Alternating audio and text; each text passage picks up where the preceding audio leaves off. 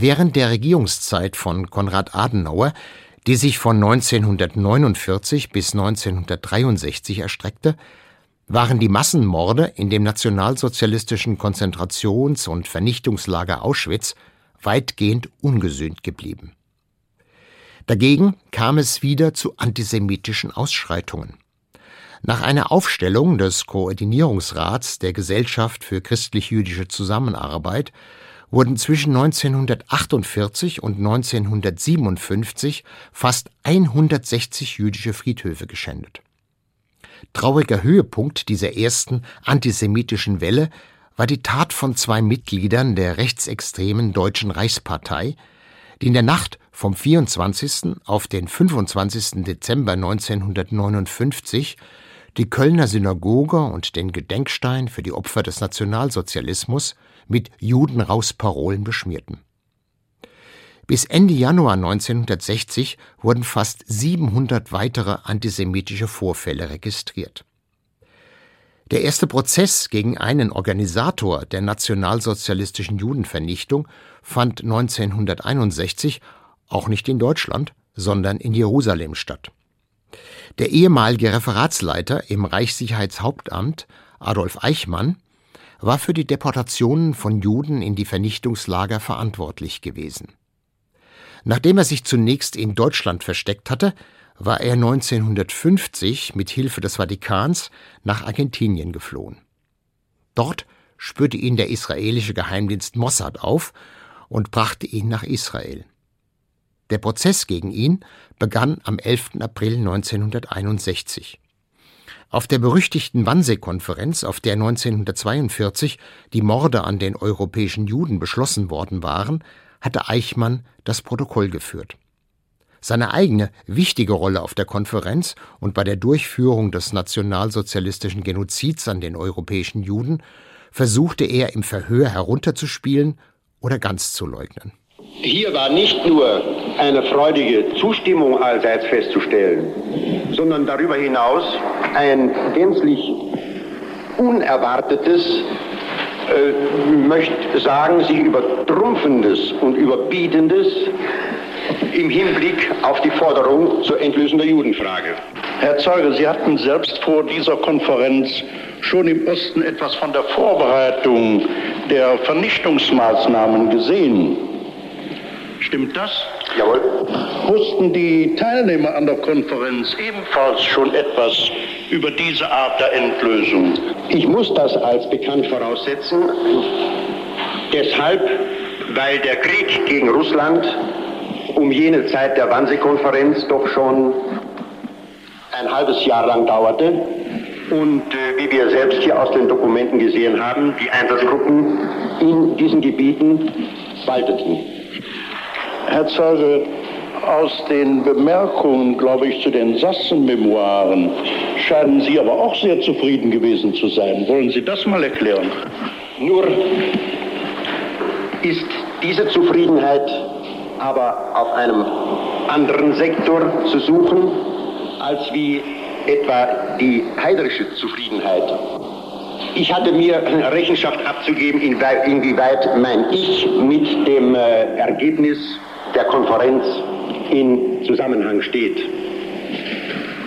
Und hier fand ich für mich die Beruhigung im Denken daran, dass ich trotz meines relativ kleinen Dienstgrades als Oberstleutnant und vor dem noch geringerer gradmäßiger Natur bestrebt gewesen bin, von mir aus Ausschau zu halten nach Lösungsmöglichkeiten, nach glimpflichen Lösungsmöglichkeiten für beide Teile tragbar aber nie kommend zu einer solchen blutigen Gewaltlösung. Und dass diese meine Worte nicht jetzt im Augenblick von mir gegeben werden, da ich vor den Schranken eines israelischen Gerichtes stehe, sondern dass diese meine Worte erhärtet werden können, bezeugen einmal meine Bemühungen im Hinblick der Organisierung im Chaos des Auswandern müssen und des Auswandern wollen. Zum anderen meine Bemühungen im sogenannten Radom-Projekt. Drittens meine Bemühungen im Madagaskar-Projekt. Nachdem ich dergestalt diese, dieses mein Wollen gewissermaßen mir selbst offenbaren konnte am Ergebnis der Wannsee-Konferenz, in dem Augenblick hatte ich eine Art Pilatus-Zufriedenheit in mir verspürt, denn ich fühlte mich bar jeder Schuld. Hier auf der Wannsee-Konferenz sprachen nun die Prominenz des damaligen Reiches. Es befahlen die Päpste. Ich hatte zu gehorchen. Und daran dachte ich in all den kommenden Jahren. Adolf Eichmann wurde schuldig gesprochen und in der Nacht zum 1. Juni 1962 hingerichtet. Also bis dahin hatte in Deutschland der millionenfache Judenmord, also in der Bundesrepublik der millionenfache Judenmord, eher eine metaphorische Rolle gespielt. Etwa im Sinne das mit den Juden oder solche Begriffe. Es gab keine einigermaßen fundierte Gesamtdarstellung oder Darstellung des Judenmords. Wenn überhaupt, dann waren zu dieser Zeit Bücher wie Der SS-Staat über das Konzentrationslager Buchenwald oder Anne Franks Tagebücher bekannt, die also winzige Ausschnitte aus dem Gesamtgeschehen vermittelten, aber in der Öffentlichkeit den Eindruck erweckten, das sei es schon. Mit Eichmann wurde dann, jedenfalls für einen Teil der Öffentlichkeit, der Judenmord selbst zum Mittelpunkt und es kamen Dinge zur Sprache, die in dieser Form noch nie ausgesprochen worden waren, was den Umfang und die Methoden der Massenvernichtung betraf. Diese Informationen, die darüber kamen, wurden natürlich konterkariert über die Diskussion, dass der Eichmann ja gesetzwidrig vom Mossad, also vom Geheimdienst Israels, nach Israel geschafft worden war. Das war damals der größere, das größere Ärgernis. Aber insgesamt war der Eichmann-Prozess doch in Deutschland ein, von außerordentlicher Bedeutung, weil er einer jungen Generation zumindest die Ahnung, zumindest die Ahnung vermittelte, was dort geschah, wenn auch das Gesamtgeschehen in seinen Umrissen ist, auch immer noch nicht äh, deutlich begriffen werden konnte. Der hessische Generalstaatsanwalt Fritz Bauer hatte bereits 1957 Vertretern Israels gegenüber den Verdacht geäußert, dass Eichmann in Argentinien leben würde. Er selbst war seit 1956 mit dem Fall Eichmann betraut. Der 1903 in Stuttgart geborene Bauer hatte wegen seiner jüdischen Abstammung Deutschland 1935 verlassen müssen. Er war zunächst nach Dänemark und dann nach Schweden geflohen. 1949 kehrte er in seine Heimat zurück, wo er sich gegen viele Widerstände für den Aufbau einer neuen demokratischen Rechtsordnung und die Bestrafung nationalsozialistischer Gewalttäter einsetzte. Im Januar 1959 begann er damit, die Verbrechen in den Vernichtungslagern und in den Heilanstalten vor Gericht zu bringen. Die Frankfurter Staatsanwaltschaft ermittelte gegen 1200 Beschuldigte. Mehr als tausend Zeugen wurden befragt. Fritz Bauer bereitete drei Prozesse vor und berichtete darüber am 20. August 1963 im Gespräch mit Walter Menningen und Manfred Jenke. Eine Reihe von großen Prozessen, die sich mit Ereignissen der Vergangenheit des Dritten Reiches beschäftigen, wird im Amtsbereich des hessischen Generalstaatsanwalts vorbereitet, Herr Dr. Bauer, um welche Komplexe dreht es sich in diesen drei Verfahren? Wer steht vor Gericht, gegen wen wird ermittelt? Der erste Prozess, der im Oktober voraussichtlich stattfinden wird, ist der Prozess gegen Krumay, Hunsche und eine Reihe anderer Angeklagter. In dieser Prozess betrifft die, betrifft die Vernichtung von 400.000 Juden in Ungarn. Es ist der berühmte Ungarn-Komplex, der bereits ein Gegenstand des Eichmanns-Verfahrens war Frankfurt hatte seinerseits vom Bundesgerichtshof den Auftrag bekommen, das Verfahren gegen Eichmann und andere einzuleiten. Eichmann konnte abgetrennt werden, weil er in Israel abgeurteilt wurde. Sein Stellvertreter Krumay sitzt seit einigen Jahren in Frankfurt und seine Mitarbeiter. Und der erste Prozess, der demnächst stattfindet, behandelt im Wesentlichen den großen Ungarn-Komplex und die Vernichtung der ungarischen Juden durch ihre Verbringung nach Auschwitz. Und die anderen Prozesse Der nächste Prozess, der stattfinden wird, und das ist der Prozess gegen Heide und andere wegen der Vernichtung von mindestens 150.000 Geisteskranken, Geisteskranken in dem großen Deutschen Reich. Beteiligt sind hier eine ganze Reihe von Ärzten. Aus diesem Prozess erwachsen weitere Prozesse, nämlich die Prozesse gegen die ausführenden Ärzte in den verschiedenen Heil- und Pflegeanstalten der Bundesrepublik. Das sind die Prozesse, die unter dem Namen Heide-Savade-Prozess laufen. Das ist zunächst einmal der Prozess Heide. Ja. Und im Anschluss an den Heide-Prozess wird ein Prozess gegen weitere Ärzte stattfinden, möglicherweise noch eine ganze Reihe anderer Angeklagter, die damals in die sogenannte Euthanasie einbezogen worden sind. Und das können 10, 15, 20, 25 weitere Angeklagte geben.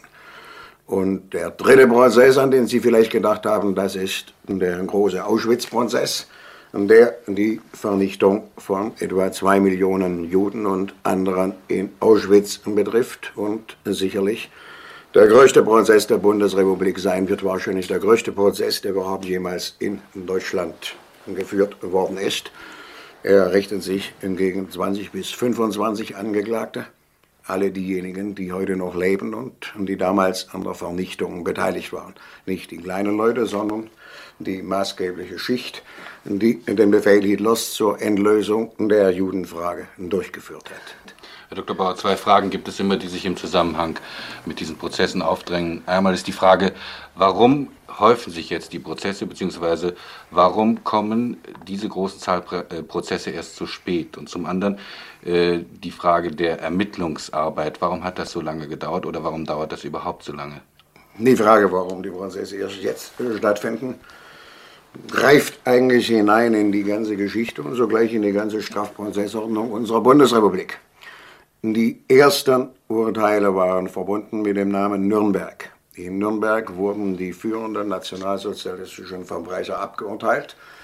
Und damals waren es nicht nur Prozesse gegen Göring, sondern die Alliierten griffen damals, es waren insbesondere die Amerikaner, einzelne Gruppen heraus, zum Beispiel die Ärzte, zum Beispiel die Juristen, zum Beispiel die maßgeblichen Generale, die an der Partisanenbekämpfung beteiligt waren, Prozesse gegen die SS, Prozesse gegen diejenigen, die die Konzentrationslager verwalteten. Und dann trat ein Zeitraum ein, in dem jedenfalls an deutscher Seite nicht viel geschehen ist. Hier wird das Argument immer wieder gebraucht, die Alliierten hätten seinerzeit die Akten unter Verschluss gehalten.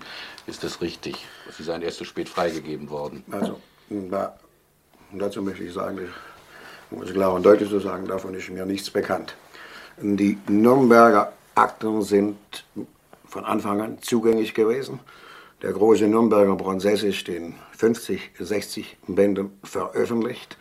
Das gesamte Urkundenmaterial ist damals publiziert worden und stand Deutschland zur Verfügung. Wir haben in der Zwischenzeit eine Reihe, hunderte, tausende Urkunden dazu bekommen. Aber die Grundlagen aller Prozesse heute ist nach wie vor das Urkundenmaterial von Nürnberg. Aber wie erklären Sie sich, dass dann erst 1958 eigentlich mit dem Prozess gegen Sorge und Schubert in Bayreuth diese Welle von Prozessen einsetzen konnte? Die Sache, die Antwort ist ziemlich einfach. Nach der deutschen Strafprozessordnung sind die Staatsanwaltschaften und Gerichte zuständig für diejenigen Taten, die am Sitz von Staatsanwaltschaft und Gericht begangen werden. Also zum Beispiel Frankfurt ist zuständig für die Verbrecher, die in Frankfurt geschehen. Berlin ist zuständig für das, was in Berlin geschieht. Das ist eine Arbeitsteilung, die sich über die ganze Welt erstreckt und unter normalen Verhältnissen garantiert, dass keine Tat unverfolgt bleibt. Hier haben wir nun die eigenartige, seltsame, einzigartige Tatsache. Zum Beispiel Auschwitz. Auschwitz ist in Polen geschehen. Die Staatsanwaltschaft in Polen ist zwar zuständig, sie besitzt nach den Prozessordnungen die Zuständigkeit, aber nicht die Täter. Wir in Deutschland haben möglicherweise die Täter gehabt, aber zunächst keine Zuständigkeit. Die Strafprozessordnung ist für diese Fälle nicht geeignet gewesen. Es war zunächst keine Staatsanwaltschaft zuständig. Wodurch sind jetzt die Zuständigkeiten begründet? Da gibt es verschiedene Dinge. Zunächst einmal wurde zu Beginn der 50er Jahre die Strafprozessordnung geändert, wonach der Bundesgerichtshof eine deutsche Staatsanwaltschaft für zuständig erklären kann, sofern die Tat im Ausland begangen wurde und der Täter unbekannt ist. Aufgrund dieser Bestimmung bekam zum Beispiel Frankfurt den Prozess gegen Eichmann und andere. Also Eichmann und andere waren nicht in Hessen. Der Bundesgerichtshof hat erklärt, zur Verfolgung des Komplexes Eichmann sei Frankfurt zuständig. Und genauso war es mit Auschwitz. Es war ein reiner Zufall, dass die Prozesse überhaupt ins Rollen gekommen sind. Vielleicht kann ich einmal ganz kurz erzählen, wie etwa der riesige Auschwitz-Prozess nach Frankfurt gekommen ist. Es war etwa keineswegs so, dass etwa die Staatsanwaltschaft von sich aus etwa irgendwie ermittelt hätte, denn sie ist nicht zuständig für Auschwitz gewesen. Eines Tages besuchte mich ein Mann, der mir erzählte von seiner Wiedergutmachung und gewissen schlechten Erfahrungen. Und in dem Zusammenhang berichtete er mir auch, er sei bei Kriegsende in Breslau gewesen, als damals die SS und das SS- und Polizeigericht in Brand gesteckt habe. Und damals habe das Gebäude gebrannt und Urkunden seien durch die Fenster geflogen. Er habe sich einige zur Erinnerung mitgenommen. Ich fragte ihn, was steht denn in diesen Papieren? Sind interessant? Und er meinte, nein, och, die sind ziemlich gleichgültig. Trotz alledem brachte er mir die Papiere und es erwies sich, dass es Papiere von Auschwitz waren. Und zwar Urkunden, wie sie seither überhaupt noch nicht bekannt gewesen sind. Es waren Formulare und das ist ganz kennzeichnend für den ganzen Charakter des tausendjährigen Reichs. Es war ein Formular, vorgedruckt, Seite 1 stand, der Wachtmann XY hat den Häftling mit seiner Nummer auf der Flucht erschossen. Seite 2 wiederum vorgedruckt, dieses Aktenstück wird dem SS- und Polizeigericht nach Breslau zur Einleitung eines Verfahrens wegen Totschlags bzw. Mordes übersandt. Blatt 3 wiederum vorgedruckt. Das Verfahren wird eingestellt. Ich nenne das, weil es in so besonderem Maße kennzeichnend ist für die äußere Aufrechterhaltung des Rechtsscheins. Die Einstellung war von vornherein da. Ich werde nur den Satz vielleicht ja. noch vollenden. Dieses Papier kam zu uns und auf die Weise bekamen wir also hier in Frankfurt die Namen einer Fülle von Wachtmännern, die Leute auf der Flucht erschossen haben. Wir sandten es nach Karlsruhe, Karlsruhe sandte es zurück. Staatsanwaltschaft in Frankfurt möge nunmehr Auschwitz aufklären. Ende Dezember 1963 begann die Hauptverhandlung gegen 22 Angeklagte wegen Mordes bzw. Beihilfe zum Mord in Auschwitz. In 20 Monaten vernahm das Gericht 360 Zeugen, darunter 211 Auschwitz-Überlebende. Was die Öffentlichkeit über die unvorstellbaren Gräuel und die menschenverachtende Grausamkeit der SS-Bewacher in dem Vernichtungslager erfuhr, wollten viele Deutsche zunächst nicht glauben. Aber die gut vorbereitete und sorgsame Prozessführung widerlegte jeden Zweifel. Die Strafen im Auschwitz-Prozess fielen eher mild aus, weil es sich bei den Angeklagten überwiegend um Angehörige des Lagerpersonals handelte, die nicht als Täter zu lebenslangem Zuchthaus, sondern in Übereinstimmung mit der höchstrichterlichen Rechtsprechung als bloße Gehilfen verurteilt wurden.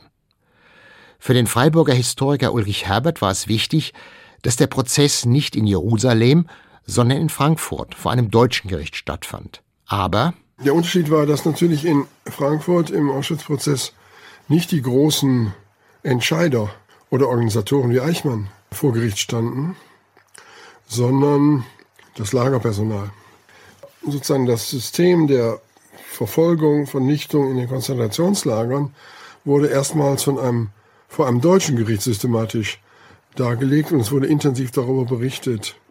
Also im Vergleich zu diesem Prozess war es viel, viel schwieriger, die Verantwortlichen für die Mordpolitik, also in SS und Reichssicherheitshauptamt, Gestapo und Besatzungsverwaltung, die vor Gericht zu bringen, das gelang der deutschen Justiz im Wesentlichen nicht. Zur gleichen Zeit wie der Frankfurter Auschwitz-Prozess stattfand, gelang es den ehemaligen NS-Juristen, die im Bundesjustizministerium saßen, durch eine Interpretation der Verjährung die gesamte Führungsspitze des Reichssicherheitshauptamts außer Verfolgung zu stellen. Einer der größten Justizskandale der Geschichte der Bundesrepublik. Den Auschwitz-Prozess konnte Fritz Bauer noch abschließen. Die von ihm jahrelang vorbereiteten Verfahren gegen die juristischen Helfershelfer der Euthanasiemorde wurden dagegen bald nach seinem frühen Tod 1968 eingestellt. Der Schriftsteller Michael Krüger, der 1943 geboren wurde, hat die Auschwitz-Prozesse als junger Mann, wie er sagt, sehr deutlich miterlebt. Ich erinnere mich, wie meine Mutter in Tränen ausgebrochen ist äh, beim Mittagstisch an einem Sonntag. Das große Motto über meiner Jugend, ich glaube in Gesamtdeutschland, das große Motto hieß, wir haben von dem All dem nichts gewusst. Wir haben es nicht gewusst. Und alle Versuche der Kinder, also auch meiner Geschwister und mir, zu sagen, aber das und das war doch bekannt, das und das hättet ihr wissen können.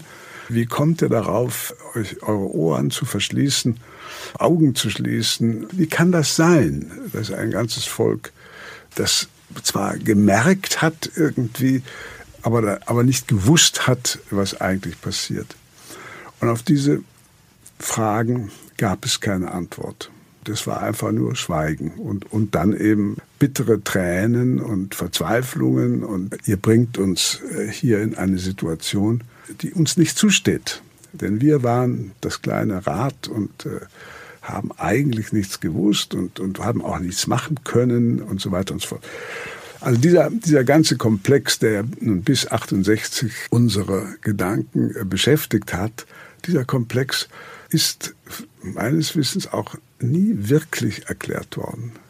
Denn ich kann also nicht sagen, dass mein Vater und meine Mutter auch nur im entferntesten Nazis gewesen wären. Und äh, beide sind auch nicht im entferntesten Antisemiten gewesen. Im Gegenteil. Aber die, man wollte darüber nicht sprechen. Erklären konnte diese Generation es nicht. Deshalb brauchten wir die Adornos und Hannah Arendts und Marcuses, aber auch äh, die Anthropologen wie den wunderbaren Plessner, um uns über uns selber aufzuklären. Die Sprachlosigkeit in den Familien war ein breites gesellschaftliches Phänomen, zu dem auch die Leugnung oder Verharmlosung der NS-Verbrechen gehörte. Ulrich Herbert hat schon angedeutet, mit welchen juristischen Kniffen in der Bundesrepublik mit Erfolg versucht wurde, NS-Täter vor Verfolgung und Strafe zu schützen, wie etwa durch Verjährung bestimmter Straftaten. Im bis dahin geltenden Recht war Verjährung auch für Mord und Mordbeihilfe möglich. Und das sollte nun, weil erst seit 1959 mit der Ludwigsburger Zentralstelle eine systematische Verfolgung der NS-Verbrechen in der Bundesrepublik möglich war, sollte nun für einige Jahre aus, ausgedehnt werden. Und dagegen erhob sich massiver Protest. Einerseits aus der FDP, von dem damaligen Justizminister Bucher, der selber eine NS-Vergangenheit hatte, wie die meisten FDP-Funktionäre zu dieser Zeit.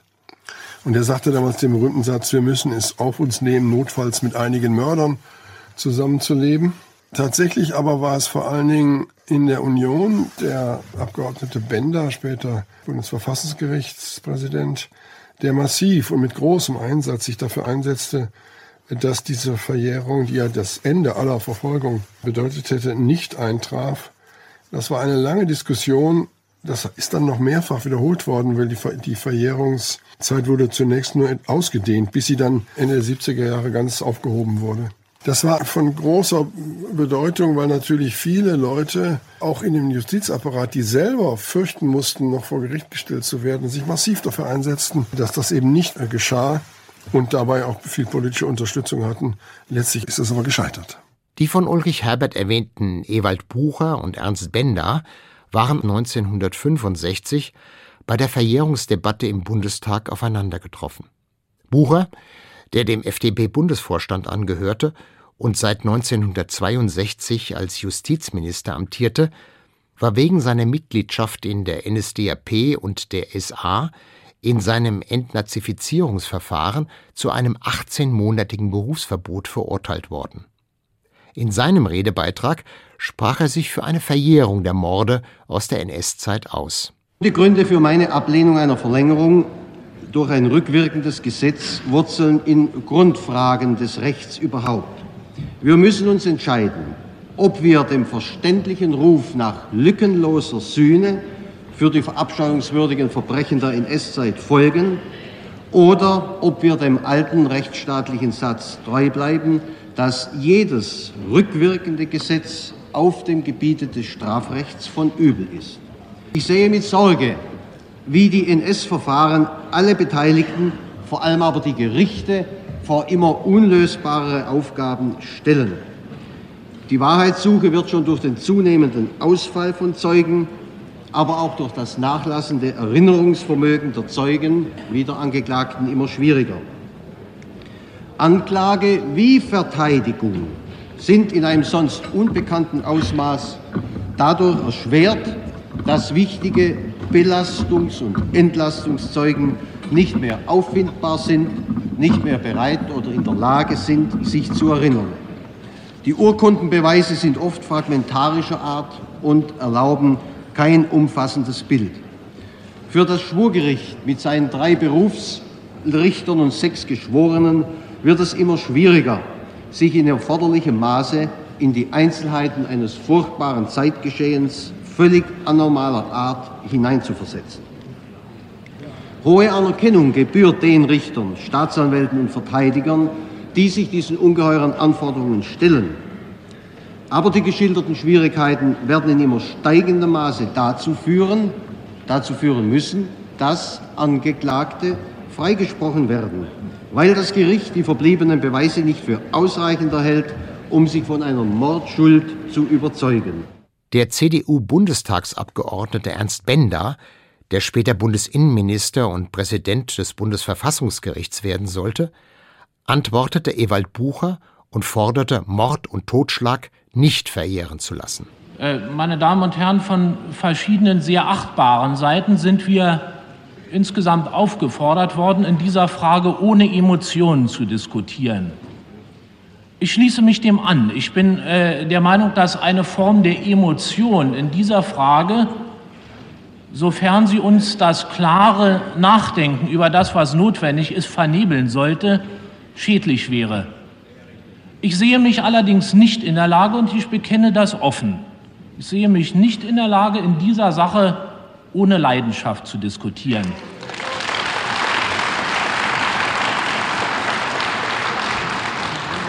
Äh, ich meine, dass hier dieses eben zitierte Wort Leidenschaft vielleicht seinen eigentlichen Wortsinn gebraucht. Wir leiden. Wir leiden, meine Damen und Herren, und mit uns das ganze Volk unter dieser Frage. Und wir müssen versuchen, unter Einsatz dieser Leidenschaft zu der Lösung kommen, zu kommen, die die richtige ist. Ich lese, meine Damen und Herren, in einer angesehenen Zeitung in diesen Tagen den Satz, dass das, so schreibt der Leitartikel, dass das, was freiwillig und rechtzeitig als ein moralischer Akt hätte geschehen sollen, jetzt unter dem Druck der Weltmeinung geschehe als ein mit Opportunismus belasteter politischer Akt. Meine Damen und Herren, ich sage ganz offen, ich halte diese Meinung für ganz falsch. Ich halte sie für ganz falsch. Äh, sie ist ja auch von anderer Stelle geäußert worden. Äh, die Antragsteller, soweit ich für meine 49 Kollegen für mich selber sprechen darf, sie haben unter einem Druck gestanden. In dieser Frage stehen heute noch kein Druck des Auslandes. Der Druck der eigenen Überzeugung, meine Damen und Herren,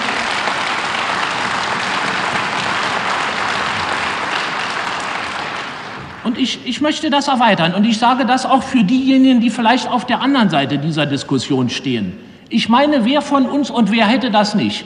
Wer in dieser Frage überhaupt jemals ernsthafte rechtliche Gerechtigkeits- und politische Erwägungen angestellt hat, und wer hat das von uns nicht, der steht bei dieser Frage unter einem solchen Druck seiner Überzeugung, ich sage seines Gewissens, dass das, was an Demonstrationen, Resolutionen, Eingaben oder was immer achtbaren Dingen nebenbei gesagt, auf uns zukommen kann, demgegenüber weit zurücktritt gegenüber dem Druck dessen, äh, was in jedem Einzelnen von uns vorgeht.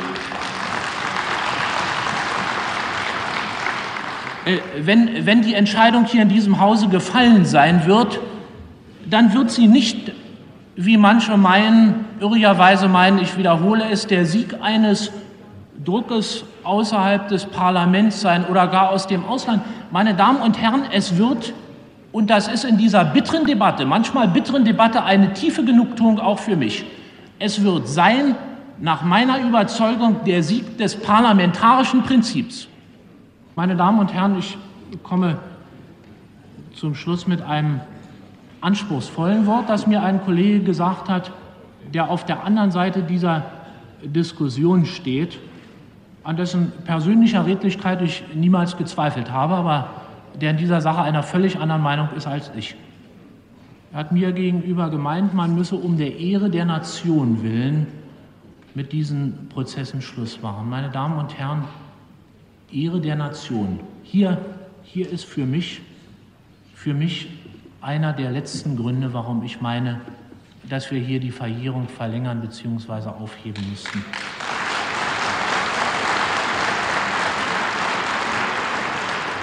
Ich bestehe darauf, und das gehört für mich zum Begriff der Ehre der Nation, ich bestehe darauf zu sagen, dass dieses deutsche Volk doch kein Volk von Mördern ist und dass es diesem Volk doch erlaubt sein muss, ja, dass es um seiner selbst willen dessen bedarf, dass es mit diesen Mördern nicht identifiziert wird, sondern dass es von diesen Mördern befreit wird, dass es, besser gesagt, deutlicher gesagt, sich selber von ihnen befreien kann.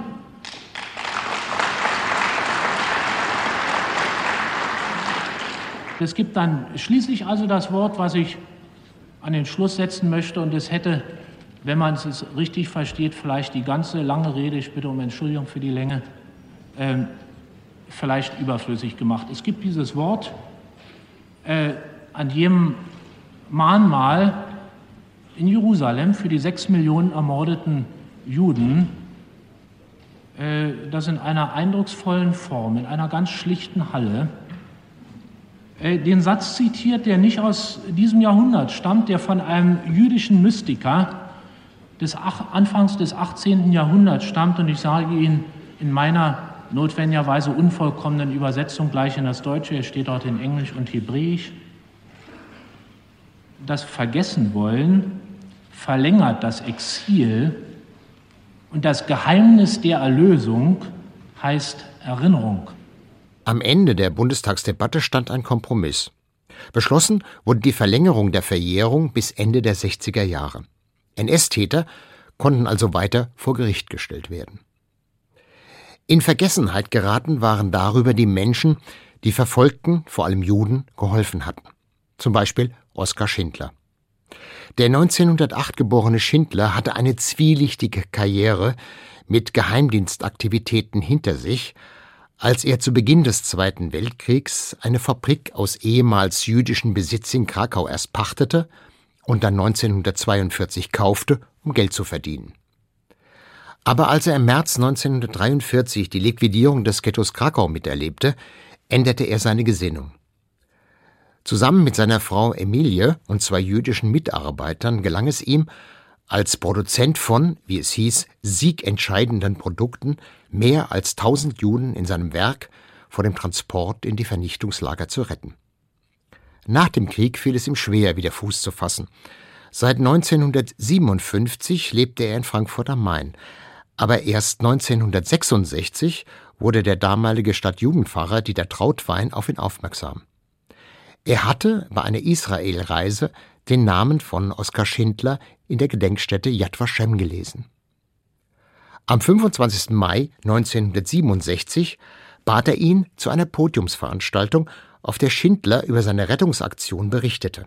Das war sein erster öffentlicher Auftritt. Ich hatte 39, 1939 nach Beendigung des Polenkrieges einige Dutzend Juden, die durchaus als Arbeitskräfte so behandelt wurden wie Polen und durchs polnische Arbeitsamt vermittelt wurden. Aber nachdem die Verfolgung der Juden auch schon 39, 40 die ersten Schritte nahm, sie mussten den Zionstern tragen, man hat ihnen gelegentlich den Bart abgeschnitten und andere Schikane mehr, hat man sich dem Arbeitsplatz des guten Deutschen erinnert. Und es war eine kleine Sicherheit für den Juden, einen Arbeitsausweis einer deutschen Firma zu haben. Wer nachher die sadistische Art der Verfolgung dieser Menschengruppe in Polen miterlebt hat, der musste statt ein Herz einen Stein haben in sich, wenn er da nicht Mitleid empfunden hat und eine Aufgabe gefühlt hat, zu helfen. Die Feigheit des Herzens war nicht so allgemein. Es gab immer wieder Leute, die den Mut hatten, zu helfen, Man muss ihn ansprechen, man muss das Risiko eingehen, das sich ja in 100 Situationen ergibt, bei einer Flasche Wein, bei einer Flasche Schnaps, in den Menschen überhaupt kennenlernen, wie weit er belastbar ist mit Dingen, die gegen den Strom bedeuten, mit Dingen, die also nicht dem Gesetz im Augenblicklichen entsprachen. Und wenn man solche Leute angesprochen hat und man hat den Kontakt gefunden und man hat ihnen klargelegt, äh, dass es eine Menschenpflicht ist,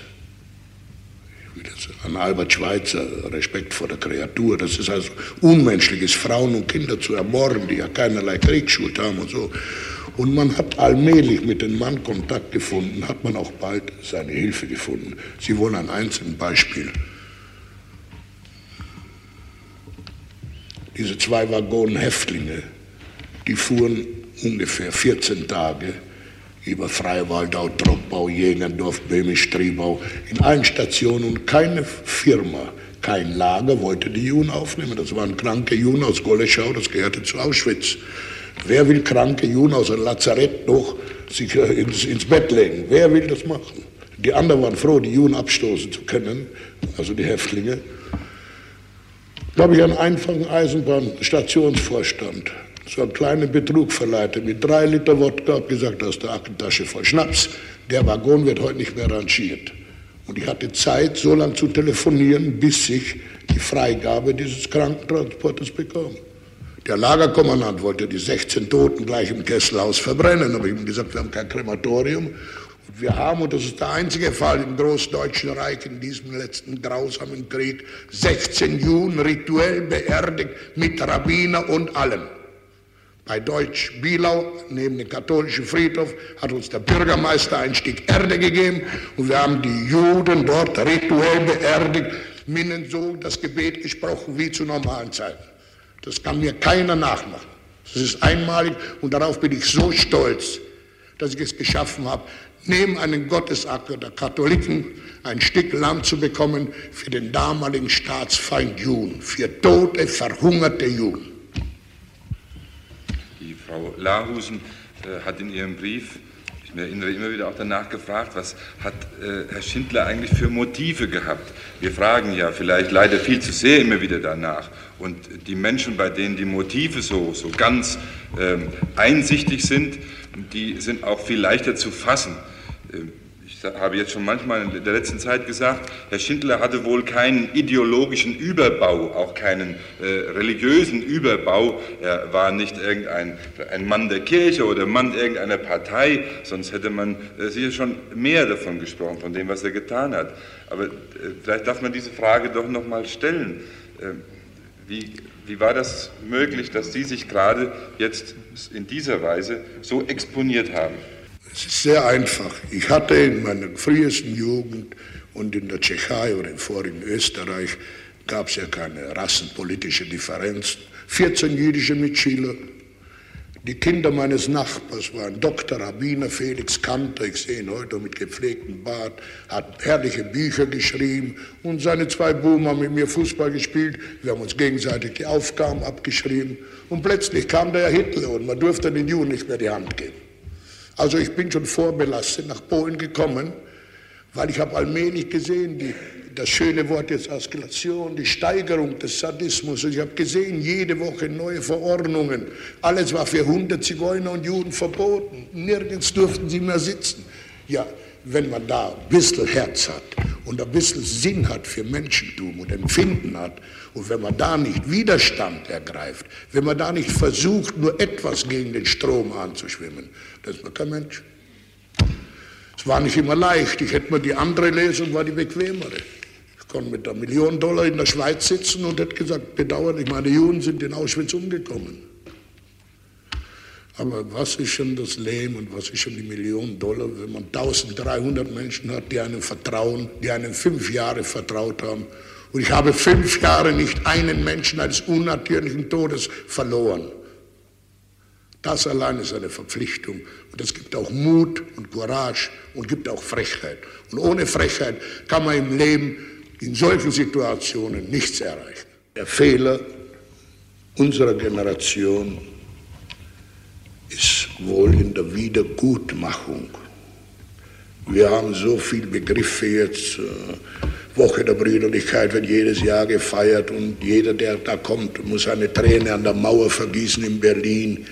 Aber Wiedergutmachung, wer hat denn wieder gut gemacht? Wir haben ein paar Milliarden bezahlt, gut, noch zwei goldene Zacken vom Juliusturm, aber wieder gut gemacht von Mensch zu Menschen. Wer hat den Juden die Hand gegeben und gesagt, verzeih mir, ich war ein Strold, verzeih mir, mein Bruder war schlecht. Nicht jeder ist gleich schuldig. Manche hatte gar keine Möglichkeit, schuldig zu werden. Manche hat vielleicht den inneren Widerstand gehabt, das zu verhindern. Aber irgendwie eine Schuld haben wir doch. Man hat so viele Phrasen, Kollektiv Unschuld, Kollektiv Schuld, Kollektiv Mitschuld. Es gibt nur einen Begriff Schuld.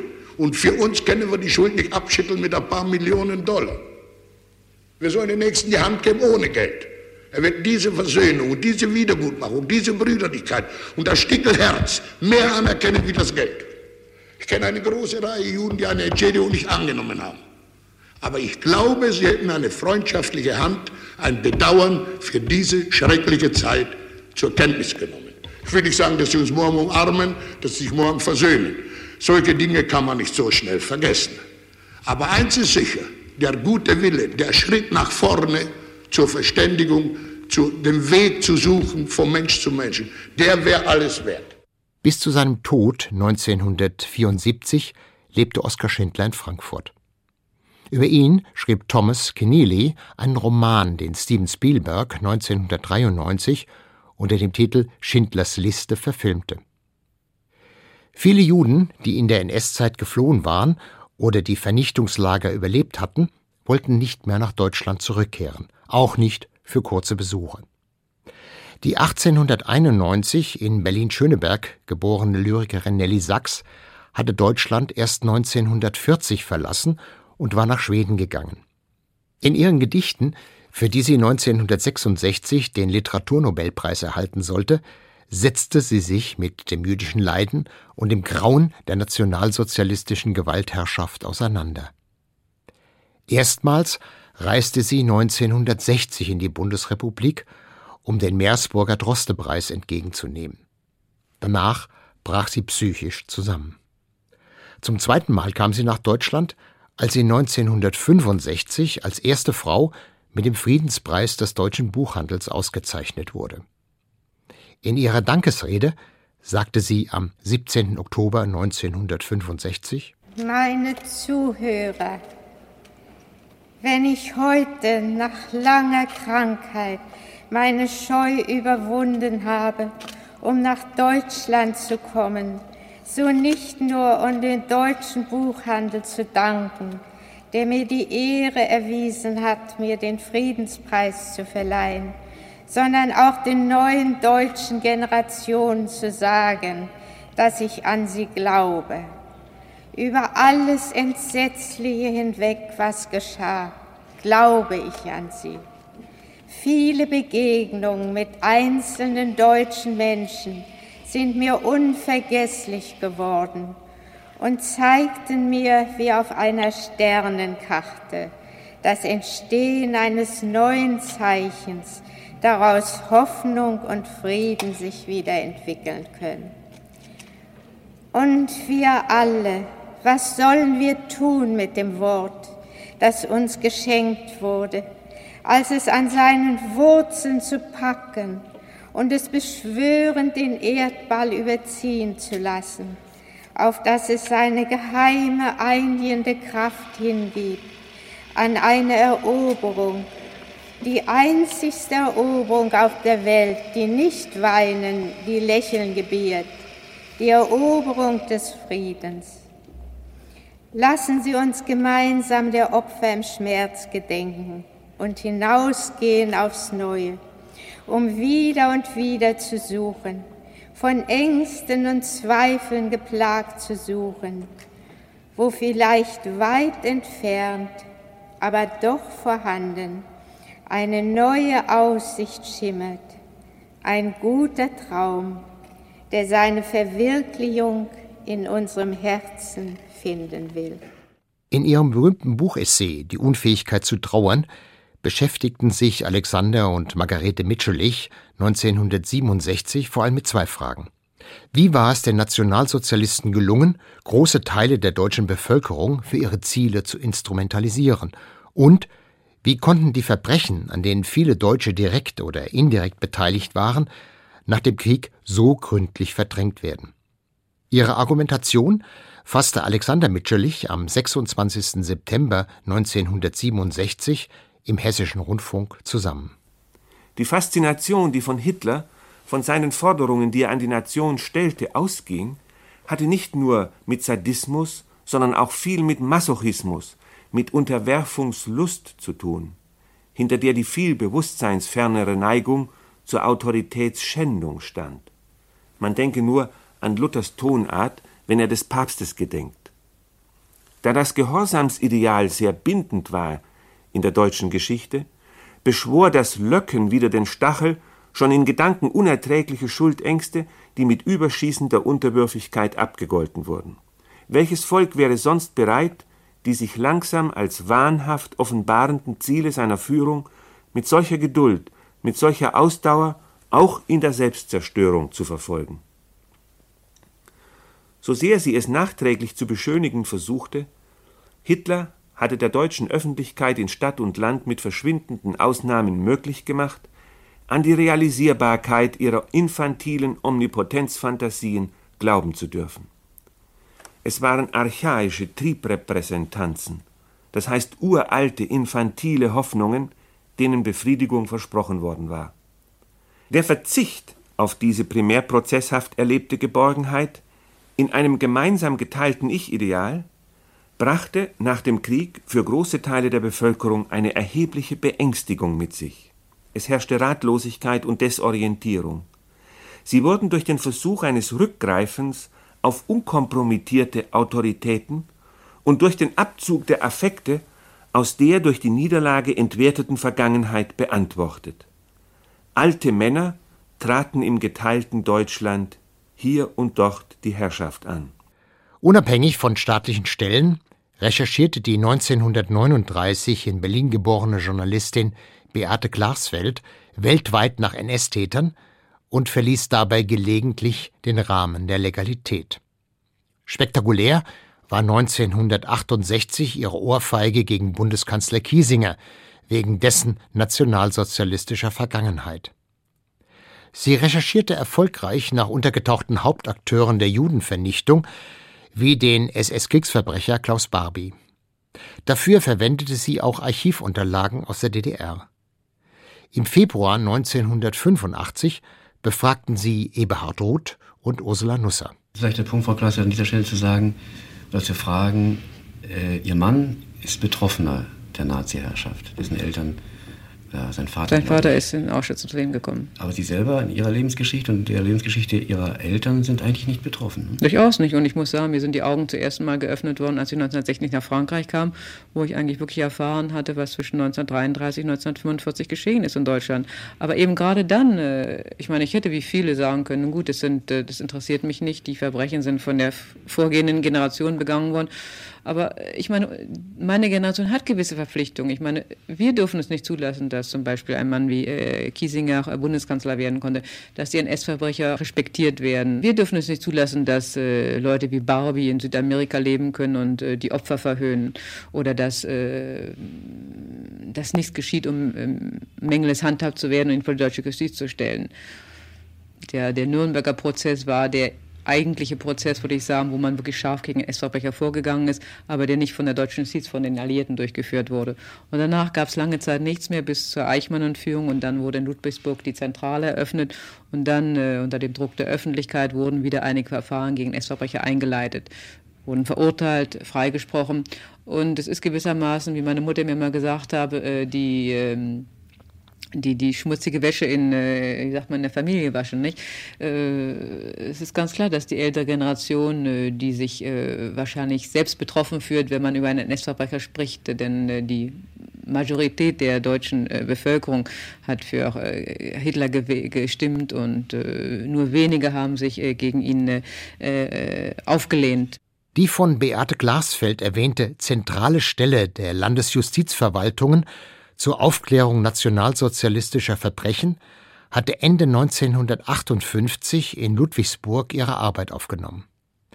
Im Gespräch mit Siegfried Bluth zog Adalbert Rückerl 1985 eine vorläufige Bilanz. Die Alliierten, oder vor allen Dingen die Amerikaner, haben ja nicht nur durch den Internationalen Militärgerichtshof, sondern durch die amerikanischen Militärgerichte, meine ich jetzt, sehr viele Todesurteile gesprochen auch. Und ein Teil davon ist vollstreckt worden, die berühmten Landsberger Häftlinge. Und diejenigen, die, bei denen nicht vollstreckt worden ist, auch äh, Leute, die zum Tod verurteilt wurden, wurden dann nach relativ kurzer Zeit zu lebenslang begnadigt, dann wieder nach so zwei, drei Jahren zu einer zeitigen Freiheitsstrafe. Und bis Mitte der 50er Jahre, also spätestens zehn Jahre nach Kriegsende, waren sie eigentlich alle wieder in Freiheit. Das führte in den NS-Prozessen zu ganz kuriosen Ergebnissen. Denn äh, durch einen Vertrag zwischen Amerika, Frankreich, Großbritannien einerseits, Bundesrepublik andererseits, wurde 1955 erklärt, dass solche Verfahren, die vor alliierten Gerichten anhängig waren, nicht mehr durch deutsche Gerichte aufgegriffen werden dürfen. Das bewirkte nun Folgendes.